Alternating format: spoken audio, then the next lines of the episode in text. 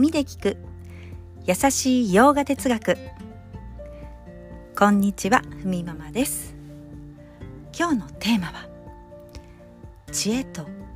慈悲がある人。というテーマでお話ししたいと思います。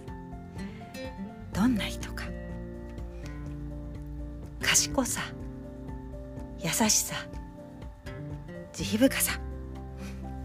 というふうに3つのワードで少し表してみましたけれども、えー、ヨガ哲学では知恵と慈悲がある人はそんなふうに賢さや優しさ慈悲深さがあると言われています。そしてまたどんな存在にも、まあ、どんな生物にもブラフマと言われる普遍の存在を見ています。まあ例えば人や犬牛や象ねいろんな生物がありますがそこにも同じ存在を見ているということなんですね。まあ、捉え方と言いますがそうたとえね時にこう不浄なものと感じるものですらそういった風に世界を見ていると言います。まあ、少しね話は変わりますけれども、えー、皆様のまあ友人や知り合いにこうなんというか誰にでも安定している優しさがあるそして賢いなって思う人いらっしゃいませんか？そう私のね友人にはそういうお友達が何人かいていやなんかいつも心がクリアでいいななんていうふうに思って過ごしていました。まあもちろんね隣の芝はよく見える。かもしれませんけれども、まあ、そんなね自分にとって周りの友人はとにかく元気。そして自分と関係する人に皆優しい。そんな風に見えます。そしてどんな時も常識を持ちつつでも他人を他人と区別しすぎることなく接することができている。そんな友人を見ていやどうしてあんな風に入れるのかなとよく観察していましたね。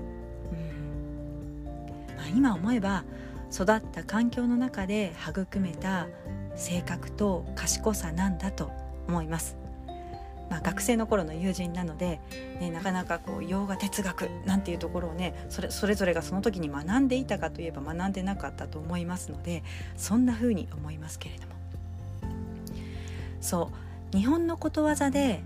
「実るほど神戸を垂れる稲穂かな。というこれ読み人知らずなんですけれども聞いたことありますよね、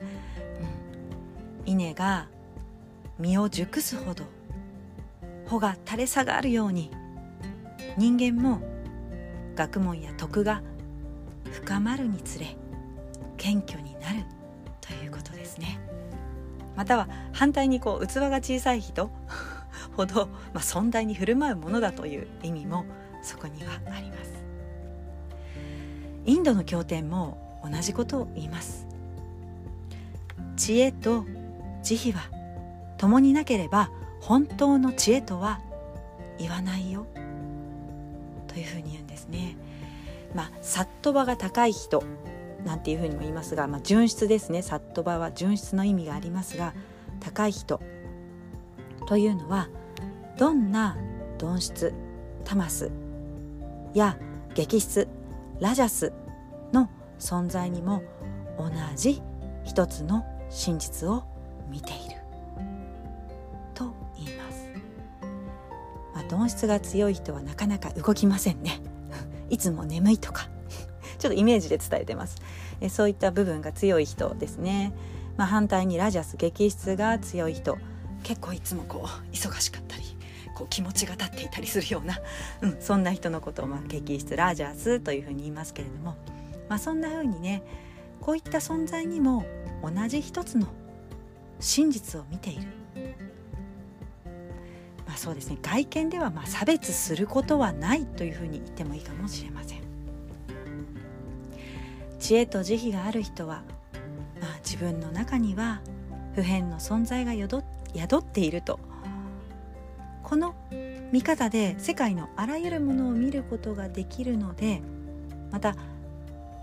そういった世界のあらゆるものにも普遍の存在があるということを知っているのであらゆるものに優しいしあらゆるものに対して接同じように接することができると。それが本当の理解した知恵。そしてそういう優しさに理解されたからこその慈悲があると。まあ、そのくらいの賢さを持って初めて知恵はあなたを自由にしてくれますよとヨガ経典では言っています。誰にでも優しく接することができるというのは結果自分を自由にしてくれることにつながっていくのかなと洋画哲学から学びました。自分のできる範囲で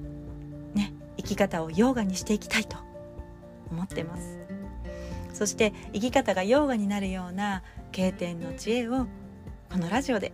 お伝えできるように私も頑張ります。今日も皆様にとって素敵な一日になりますように耳で聞く優しい洋画哲学ふみママラジオご清聴ありがとうございました。バイバーイ。